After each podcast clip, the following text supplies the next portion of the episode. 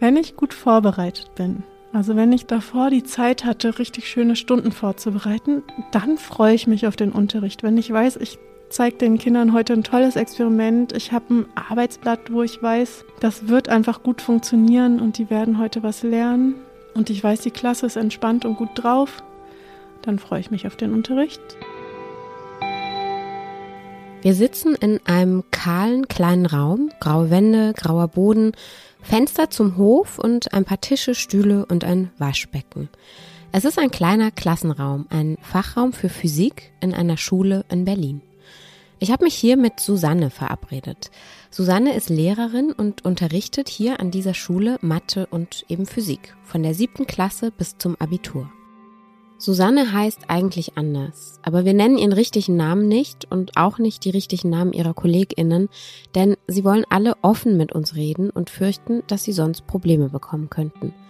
Susanne jedenfalls macht den Job seit acht Jahren. Sie ist Quereinsteigerin, war vorher in der Wissenschaft und eigentlich, sagt sie, ist sie richtig gerne Lehrerin. Die Schule nimmt einen riesigen Raum ein in dem Leben der Kinder und wie die Schule ist für sie, ist sehr wichtig.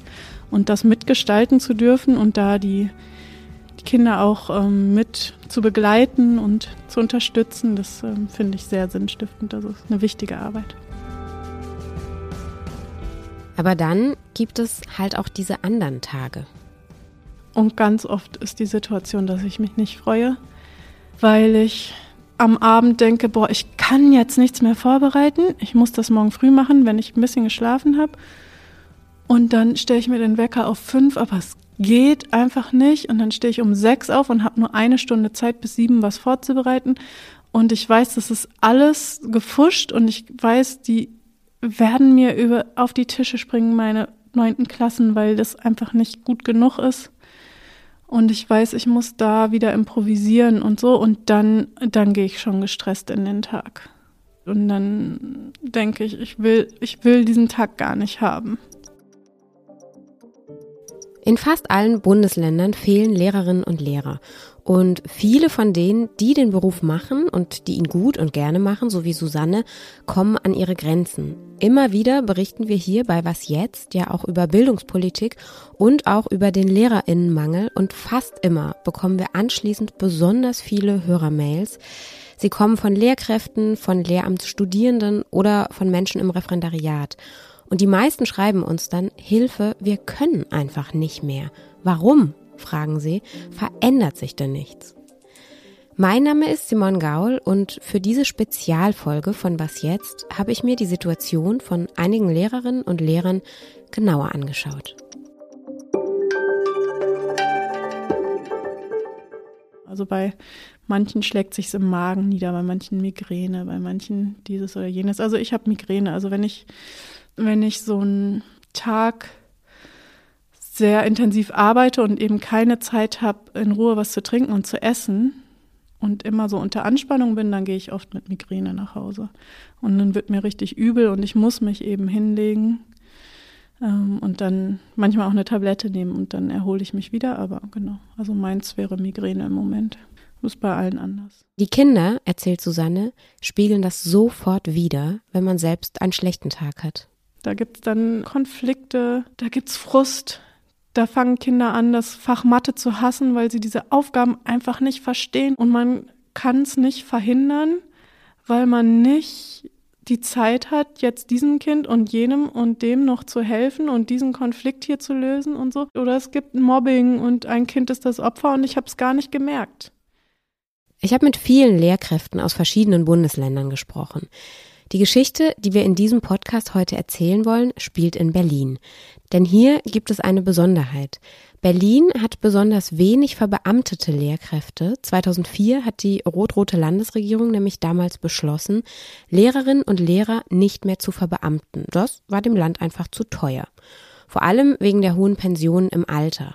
Also gibt es hier in Berlin besonders viele angestellte Lehrkräfte.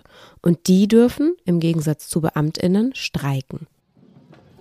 Sie dürfen protestieren und sie dürfen sich wehren und seit zwei Jahren tun das auch einige Berliner Lehrkräfte. In Abständen von mehreren Wochen oder auch mal Monaten streiken sie für bessere Arbeitsbedingungen. Wir streiken für Gesundheitsschutz. Wir fordern kleinere Klassen und einen Gesundheitsschutz. Und dafür müssen wir auf die Straße gehen. Gestern Ganz grob geht es in der Auseinandersetzung darum. Die Gewerkschaft GEW fordert einen Tarifvertrag für Gesundheitsschutz, denn die Lehrerinnen und Lehrer sagen, so wie es seit Jahren läuft, macht uns unser Beruf krank. Zusätzliche Aufgaben, Zeitdruck, höherer Koordinationsaufwand, fehlende Ausstattung, bauliche Mängel. Das gehört zum Alltag in der Schule. Und wir wissen, je größer die Klasse, desto größer die Belastung, sagt die GEW. Und deshalb soll dieser neue Tarifvertrag vor allem eins festschreiben. Kleinere Klassen. Denn davon hätten am Ende alle was, Lehrende und SchülerInnen. Und je größer die Klassen, umso höher der Aufwand für Korrekturen und natürlich auch für die differenzierten Lernangebote. Und das muss ein Ende haben. Der Senat, also die Berliner Landesregierung, sagt aber, das geht nicht. Denn erstmal fehlen ja Lehrkräfte und Räume. Klar, wie soll man dann die Klassen kleiner machen? Und außerdem gehe das nicht, weil Berlin Mitglied der Tarifunion der Länder ist. Das ist der Arbeitgeberverband, zu dem sich alle Bundesländer außer Hessen zusammengeschlossen haben. Und diese Tarifunion der Länder erlaube keinen Berliner Sonderweg. Die GEW und die streikenden Lehrerinnen sagen aber, wenn der Senat wirklich wollte, dann würde er schon auch einen Weg finden.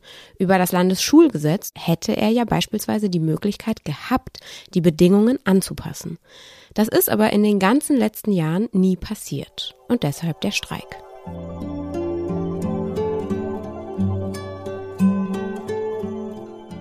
Auch an Susannes Schule haben sich jetzt einige KollegInnen zusammengeschlossen.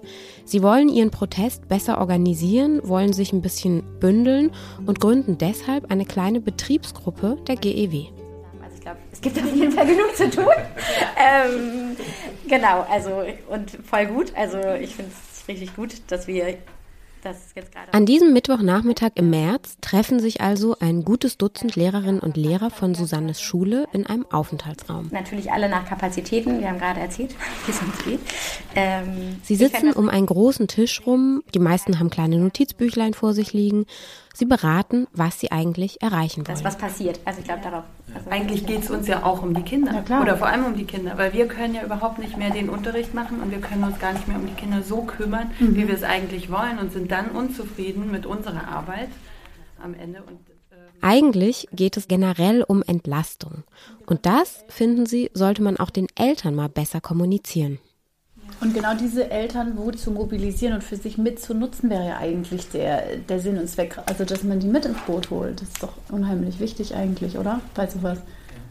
Über Susannes Schule kann man vielleicht noch zwei, drei Worte verlieren. Es ist eine große Gemeinschaftsschule mit einer mehrzügigen Grundschule und einer integrierten Oberstufe bis zum Abitur. Die Kinder kommen aus ganz unterschiedlichen Haushalten. Manche haben einen Migrationshintergrund, manche haben keinen. Manche kommen aus gut verdienenden Akademikerhaushalten, andere aus ärmeren Familien. Es geht nicht besonders schlimm zu an der Schule, aber es ist auch keine privilegierte Bubble, in der wir uns jetzt hier bewegen. Also eigentlich eine ziemlich gemischte, durchschnittliche Schule. Auch die Lehrerinnenschaft ist sehr gemischt. Es gibt ältere, es gibt jüngere mit Migrationshintergrund und ohne. Was besonders ist, ist, dass es einfach ein sehr großes Kollegium ist, weil es eine sehr große Schule ist. Was mich bei diesem Treffen gewundert hat, war dann, warum bei so einer großen Schule nur so wenige Lehrerinnen und Lehrer bei diesen Streikaktionen mitmachen, wenn die Probleme doch so gravierend sind. Aber dann habe ich irgendwann verstanden, vielen ist es einfach zu viel, sich noch zusätzlich zu ihrer Arbeit zu engagieren. Sie können einfach nicht mehr.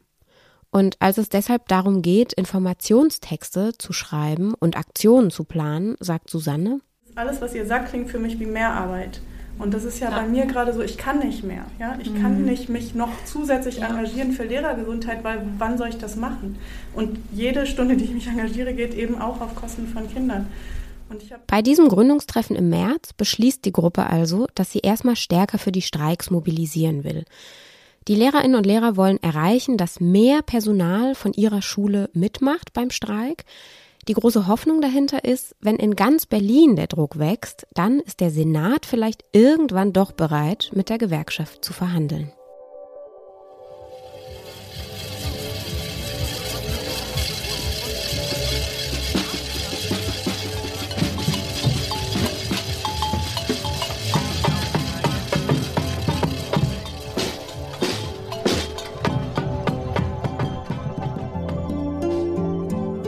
Aber jetzt will ich noch mal genauer nachfragen, warum Lehrkräfte eigentlich so belastet sind. In meiner Erinnerung galt der Job früher als sehr attraktiv. Gutes Gehalt, etwa zwölf Wochen Ferien. Als ich studiert habe, war der Beruf deshalb vor allem für junge Menschen, die mal Kinder haben wollten, sehr verlockend. Fangen wir doch vielleicht mal mit diesem Ferienthema an. Das ist ja auch immer das beliebteste Vorurteil. Ihr Lehrer, ihr habt doch ständig frei. Susanne sagte mir bei unserem Gespräch im Physikraum dazu, wir haben während der Ferien mehr Flexibilität. Aber ich arbeite während der Ferien. Also ich arbeite definitiv immer während der Osterferien und der Herbstferien und der Weihnachtsferien. Also da ist immer Zeit zum Korrigieren. Genau. Also es ist schon eine entspanntere Zeit, aber es ist jetzt nicht, dass die Schulferien komplett Urlaubstage sind für mich. Und in den Schulwochen sieht Ihre Arbeit dann so aus? Habe dann sechs Stunden Unterricht am Stück, ohne Pause und mit, mit viel Emotionen und mit viel Sachen zu bedenken gleichzeitig. Man sagt manchmal, dass das ist wie so ein Fluglotsenjob, also wo man so ganz, ganz aufmerksam sein muss und aufpassen muss, dass man keine Kleinigkeit verpasst. Genau. Und dann geht man nach Hause und kann nicht mehr und legt sich hin und schläft. Aber mit dem Unterrichten ist es ja noch nicht getan. Für ihre volle Stelle muss Susanne 26 Stunden pro Woche unterrichten. Dazu kommen dann noch Vor- und Nachbereitung, Konferenzen, Verwaltungsaufgaben und, und, und.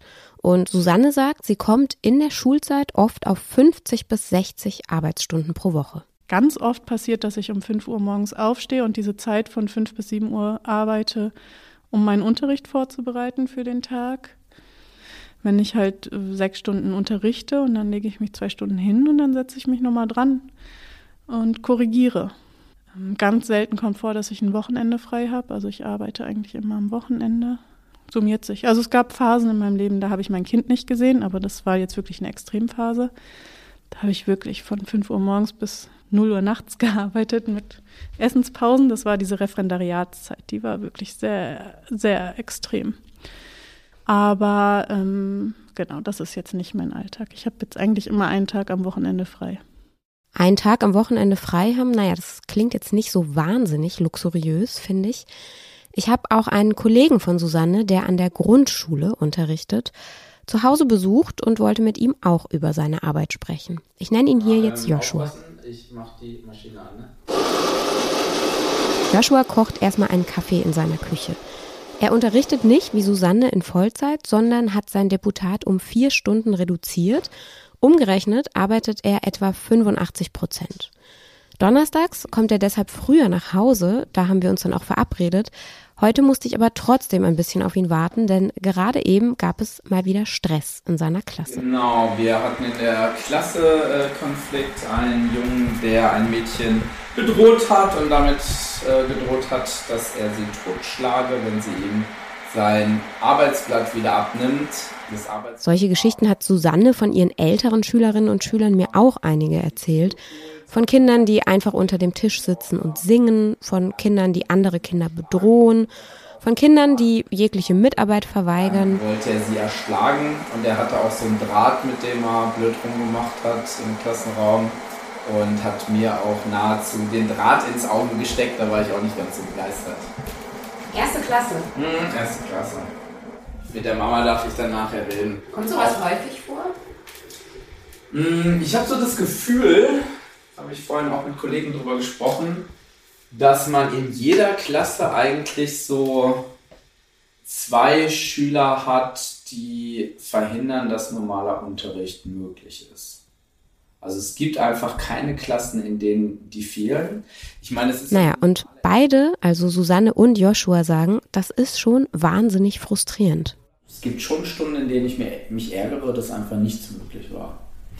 Und das ist natürlich sehr belastend, weil man einfach so gar nicht weiterkommt. Und das ist auch für viele Kinder belastend.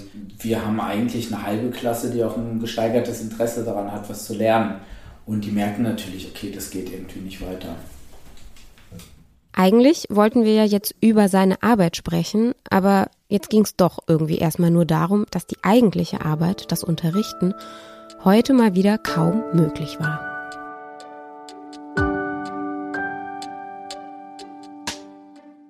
Arbeit für Lehrerinnen und Lehrer hat sich in den vergangenen Jahrzehnten in Deutschland ziemlich verändert. Da spielen mehrere Entwicklungen eine Rolle. Frontalunterricht für alle ist nicht mehr das Mittel der Wahl. Lehrende sollen ihre SchülerInnen individuell fördern. Außerdem sollen sie die Bedürfnisse der Kinder sehen und darauf eingehen. Das sind ja alles Entwicklungen, die sehr begrüßenswert sind, die aber auch bedeuten, dass LehrerInnen viel mehr individuelle Beziehungsarbeit leisten müssen als früher. Und das braucht Zeit. Dazu kommen zwei große bildungspolitische Entwicklungen. Einmal ist das der Ausbau von Ganztagsschulen. Seit 2001 drängt die Kultusministerkonferenz der Länder, die KMK, verstärkt auf den Ausbau eben dieser Ganztagsschulen und gestartet ist das Projekt nach dem berüchtigten PISA-Schock. Ein Schock für die Bildungspolitiker. Deutsche Schüler stehen im internationalen Leistungsvergleich ganz unten. Die PISA-Studie zeigt, dass die besten Rechner in Japan wohnen und finnische Kinder am schnellsten komplizierte Zusammenhänge verstehen. Das war 2001. Das war eine internationale Vergleichsstudie zur Leistung von Schülerinnen und Deutschland hat damals besonders schlecht abgeschnitten. Nirgendwo sonst ist die Schere zwischen guten und schlechten Schülern so groß. Klar ist, das Bildungssystem muss umgebaut werden. Dann überlegten sich die PolitikerInnen ganz, ganz viele Maßnahmen und eine Idee war eben der Ganztagsausbau. Vor allem Kinder aus benachteiligten Haushalten, das war der Gedanke dahinter, könnten länger in einer anregenden Umgebung lernen und spielen und alle Kinder werden so besser gefördert. Außerdem ist eine Betreuung den ganzen Tag geregelt, was natürlich das Berufsleben der Eltern wiederum auch sehr erleichtert. Joshuas und Susannes Schule ist auch eine solche Ganztagsschule. Alle Kinder müssen bis nachmittags bleiben und haben teilweise auch in den niedrigen Klassen, also auch bei Joshua in der Grundschule, nachmittags noch Unterricht. Aber also die meisten Kinder können nachmittags nicht mehr und die meisten Lehrkräfte können nachmittags nicht mehr. Also so in so einer Klasse mit 30 Kindern zu sein, ist anstrengend. Ja, da passiert die ganze Zeit ganz viel.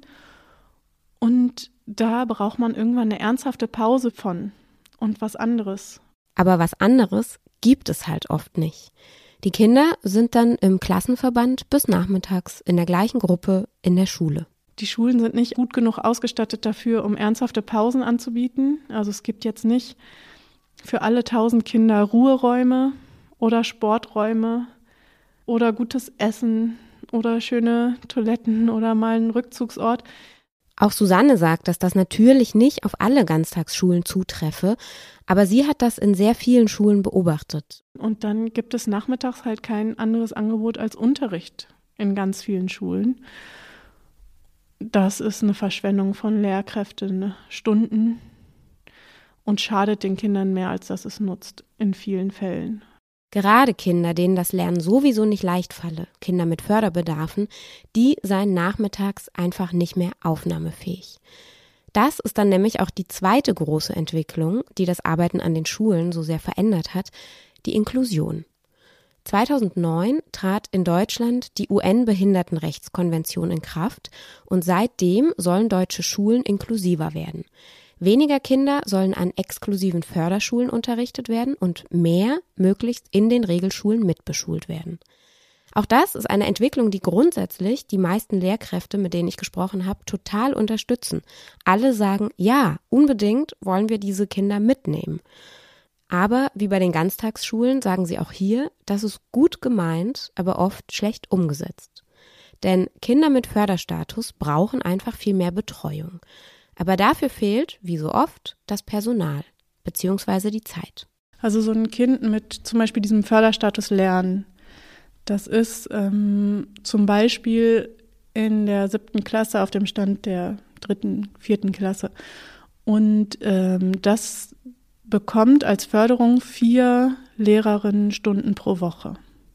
Genau. Und das hat aber 40 Stunden Unterricht. Und dann muss Susanne versuchen, alle Kinder mit ihren unterschiedlichen Niveaus irgendwie gemeinsam zu unterrichten. Also ich hatte ähm, in meiner alten Klasse, da war ein Schüler zum Beispiel, dieser Förderbedarf heißt emotional-sozialer Förderbedarf. Früher hieß das verhaltensauffällig oder ich weiß nicht, ob es in anderen Bundesländern anders heißt. Und der hat also nie geschrieben. War hochintelligent in Mathe, weiter als die anderen, aber schreibt halt nicht. Und äh, jetzt habe ich für den versucht, wann immer ich es geschafft habe, digitalen Unterricht vorzubereiten, dass der halt am Tablet arbeitet. Dann hatte ich eine Schülerin, die war eher so auf dem Niveau der zweiten Klasse, würde ich mal sagen. Plus, die hat halt einfach immer rumgeschrien. Ich habe die ersten fünf Minuten meiner Stunde immer damit verbracht, vor ihrem Tisch zu stehen, bis sie halt einen Stift in die Hand genommen hat und ein Papier und bereit war, ihre zweite Klasse Aufgaben zu machen. Und während der Zeit mussten die anderen irgendwie klarkommen. Und dann gab es aber noch ein MSOTS-Kind, also noch ein emotional-soziales Förderbedarf-Kind, was auch die ganze Zeit gestört hat und noch zwei normale Lernkinder, also Förderbedarf lernen, die waren dann halt nicht auf dem Stand der zweiten Klasse, sondern eher fünften Klasse. Das klingt ganz schön herausfordernd. Vor einer Demo Ende März habe ich die kleine Betriebsgruppe an Susannes Schule dann nochmal besucht. Da haben sie sich morgens getroffen und im Kunstraum in der Schule noch ein paar Plakate für die Demo gemalt. Und auch da war Inklusion ein Riesenthema.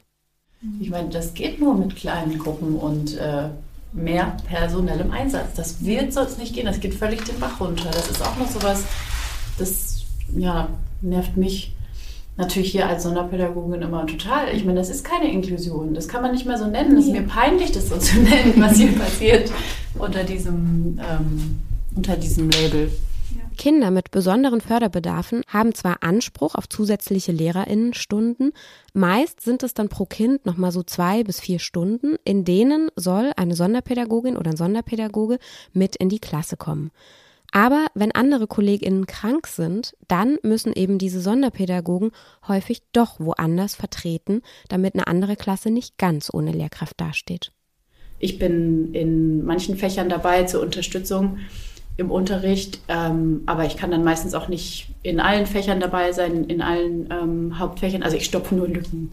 Ich stopfe nur Lücken und ich komme mit meiner Expertise eigentlich gar nicht richtig zum Einsatz. Und so sitzen viele Inklusionskinder dann zwar im Unterricht dabei, lernen aber eigentlich kaum was. Bildungsforscherinnen sagen, dass alle Kinder, die leistungsstarken und die schwächeren, davon profitieren, wenn sie gemeinsam lernen. Aber das geht halt nur, wenn sich auch jemand um die Kinder kümmern kann. Ich finde nicht, dass Inklusion gescheitert ist. Ich finde, dass die Schulen kaputt gespart werden. Nicht nur bei, bei der Umsetzung von Inklusion, sondern bei allem. Das ist generell ein Punkt, der Susanne total ärgert. Sie hat das Gefühl, dass für Bildung einfach zu wenig Geld ausgegeben wird die Gebäude verfallen. Einmal hatte ich es, dass ein Fenster mit Rahmen aus der Wand gefallen ist auf den Fuß von einem Kind. Bei dem Treffen im Kunstraum habe ich mir dann noch ein paar der Plakate angeschaut. Mit bunten Acrylfarben haben die Lehrerinnen und Lehrer auf Karton geschrieben und gemalt. Was hast du denn draufgeschrieben auf deinem Plakat? Äh, wir, ich habe draufgeschrieben, keine Schülerinnenfabriken. Äh, kein Ort, wo Schüler abgestellt werden und funktionieren. Äh, so funktioniert einfach Bildung nicht. Was hast du drauf geschrieben? Ähm, Perspektive Kündigung. Perspektive Kündigung hat dieser junge Lehrer draufgeschrieben, weil der Job ihm unter diesen Bedingungen und mit der Aussicht, dass es auch nicht besser werden wird, irgendwann einfach keinen Spaß mehr macht. Und bevor man sich dann krank macht, hätte ich jetzt zumindest die Möglichkeit, halt auch einfach einen anderen Beruf auszuüben, wo ich wahrscheinlich schlechter bezahlt werde, aber nicht krank bin. Ja, Perspektive Kündigung. Das denken einige der LehrerInnen, mit denen ich gesprochen habe, und es ist irgendwie ein Teufelskreis. LehrerInnen fehlen und dadurch ist es so wahnsinnig belastend für die, die da sind, so dass die sich am Ende auch noch überlegen, aufzuhören.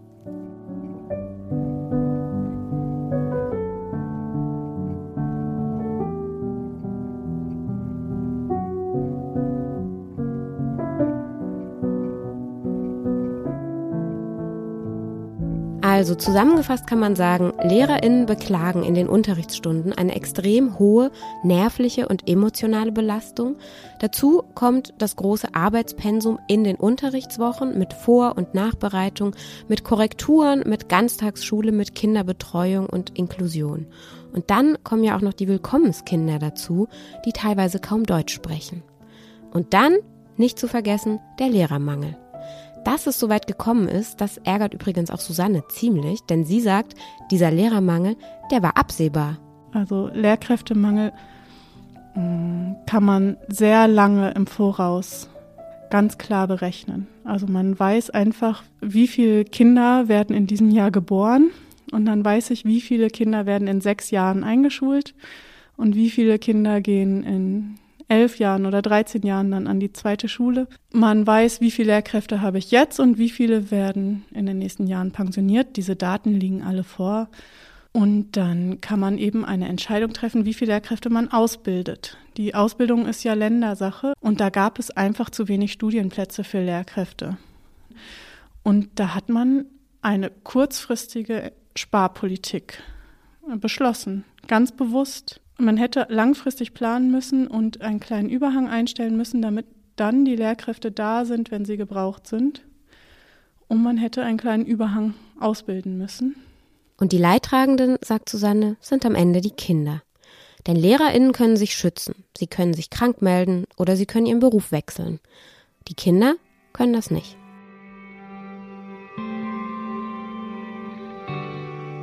Das Schuljahr geht dem Ende zu. Es ist Mittwochmorgen, Anfang Juni. Susanne, Joshua und ein paar ihrer KollegInnen stehen in roten Warnwesten morgens um Viertel vor acht vor ihrem Schultor.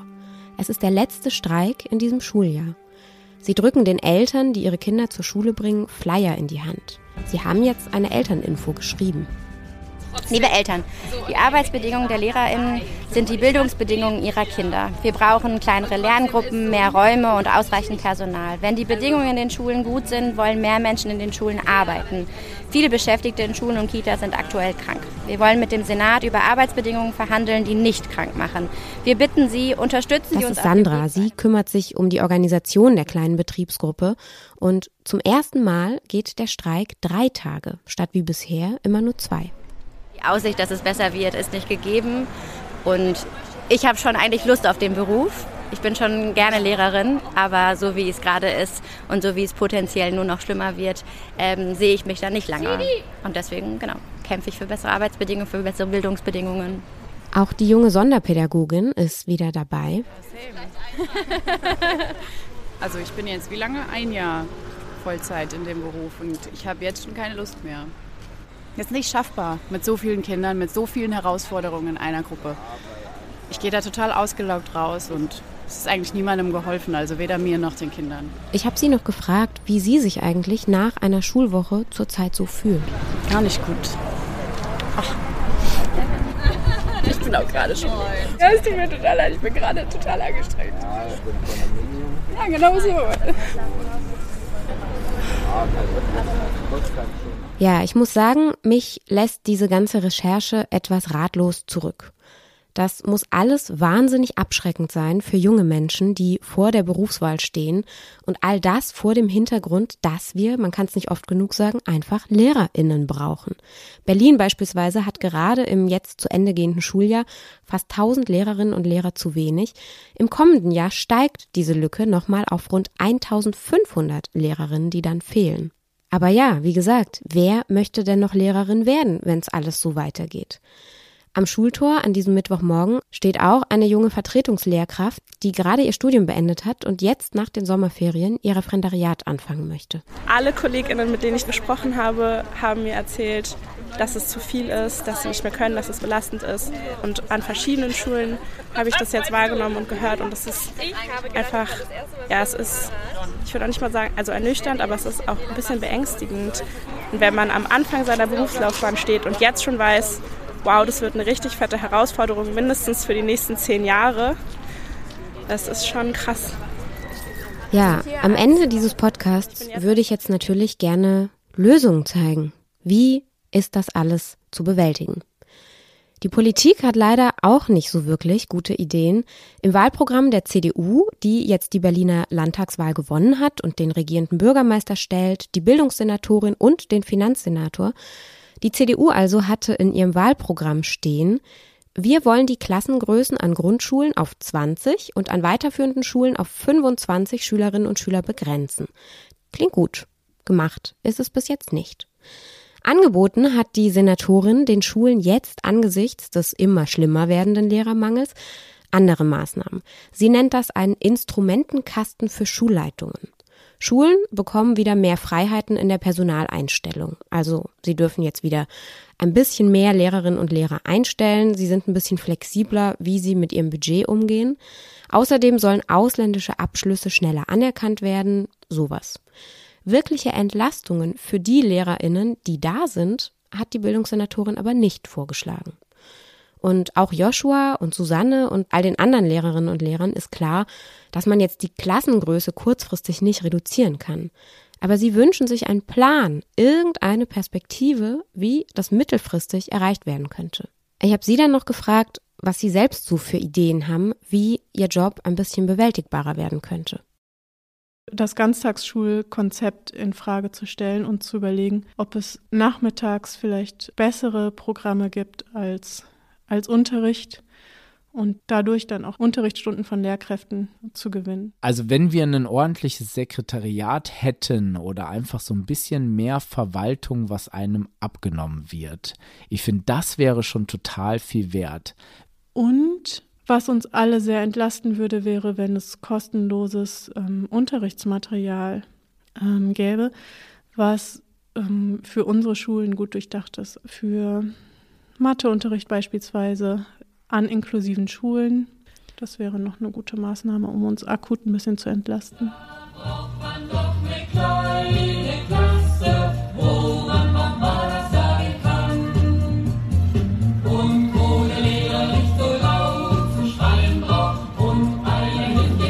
Diese letzte Demo für dieses Schuljahr findet an diesem Junitag direkt vor dem Gebäude der Senatsverwaltung für Bildung statt. Wie der Streik nach den Ferien weitergeht, das ist noch nicht klar. Radikale Stimmen innerhalb der GEW fordern sogar einen Erzwingungsstreik. Erzwingungsstreik! Jetzt! Erzwingungsstreik! Jetzt! Erzwingungsstreik! Erzwingungsstreik! Das würde bedeuten Streik, bis die Verhandlungen beginnen. Joshua will jetzt über die Sommerferien trotz allem den Mut nicht verlieren. Er will erstmal Lehrer bleiben, aber er will weiter seine Stunden reduzieren. Ich habe mich entschieden, dass ich insgesamt acht Stunden weniger arbeite. Also jetzt habe ich ja vier Stunden reduziert und dann sind es acht Stunden, die ich reduziert habe. Und Susanne? Ich werde auf keinen Fall bis zur Rente Lehrerin sein. Also ich mache das im Moment sehr gerne, aber ich gucke immer schon, wie ich auch ein zweites Standbein habe. Da kenne ich auch viele Kolleginnen und Kollegen, die das auch machen. Und ich schaue mich gerade auch um. Also leider doch. Perspektive Kündigung. Und das finde ich ziemlich schade. Und ich glaube, wir alle sind wahnsinnig gern LehrerInnen, oder? Diese Augenblicke, in denen auf einmal doch etwas funktioniert und auf einmal eine Schülerin oder ein Schüler zu einem hinkommt und sagt, oh, das hat voll Spaß gemacht dass jemand sagt so, oh, ja, cool, wusste ich gar nicht, dass ich das kann. Ich finde, wir schaffen an dieser Schule ganz viel. Also hier sind so viele Kolleginnen und Kollegen, die weit über ihre Arbeitszeit hinaus arbeiten und sich reinhängen, um den Kindern Chancen zu geben man wächst ja auch zusammen so über die Jahre. Das Gefühl irgendwie, ja, was, was äh, auch ein bisschen verändern zu können, ein etwas, etwas geben zu können ne? und auch viel zurückzubekommen. So. Wenn du 10 oder 20 oder vielleicht 40 konkreten Kindern halt richtig Chancen ermöglicht hast, was das für einen riesen Impact ist, den eine einzige Person da haben kann, das soll mir mal irgendjemand anders zeigen, der so einen Impact mhm. haben kann.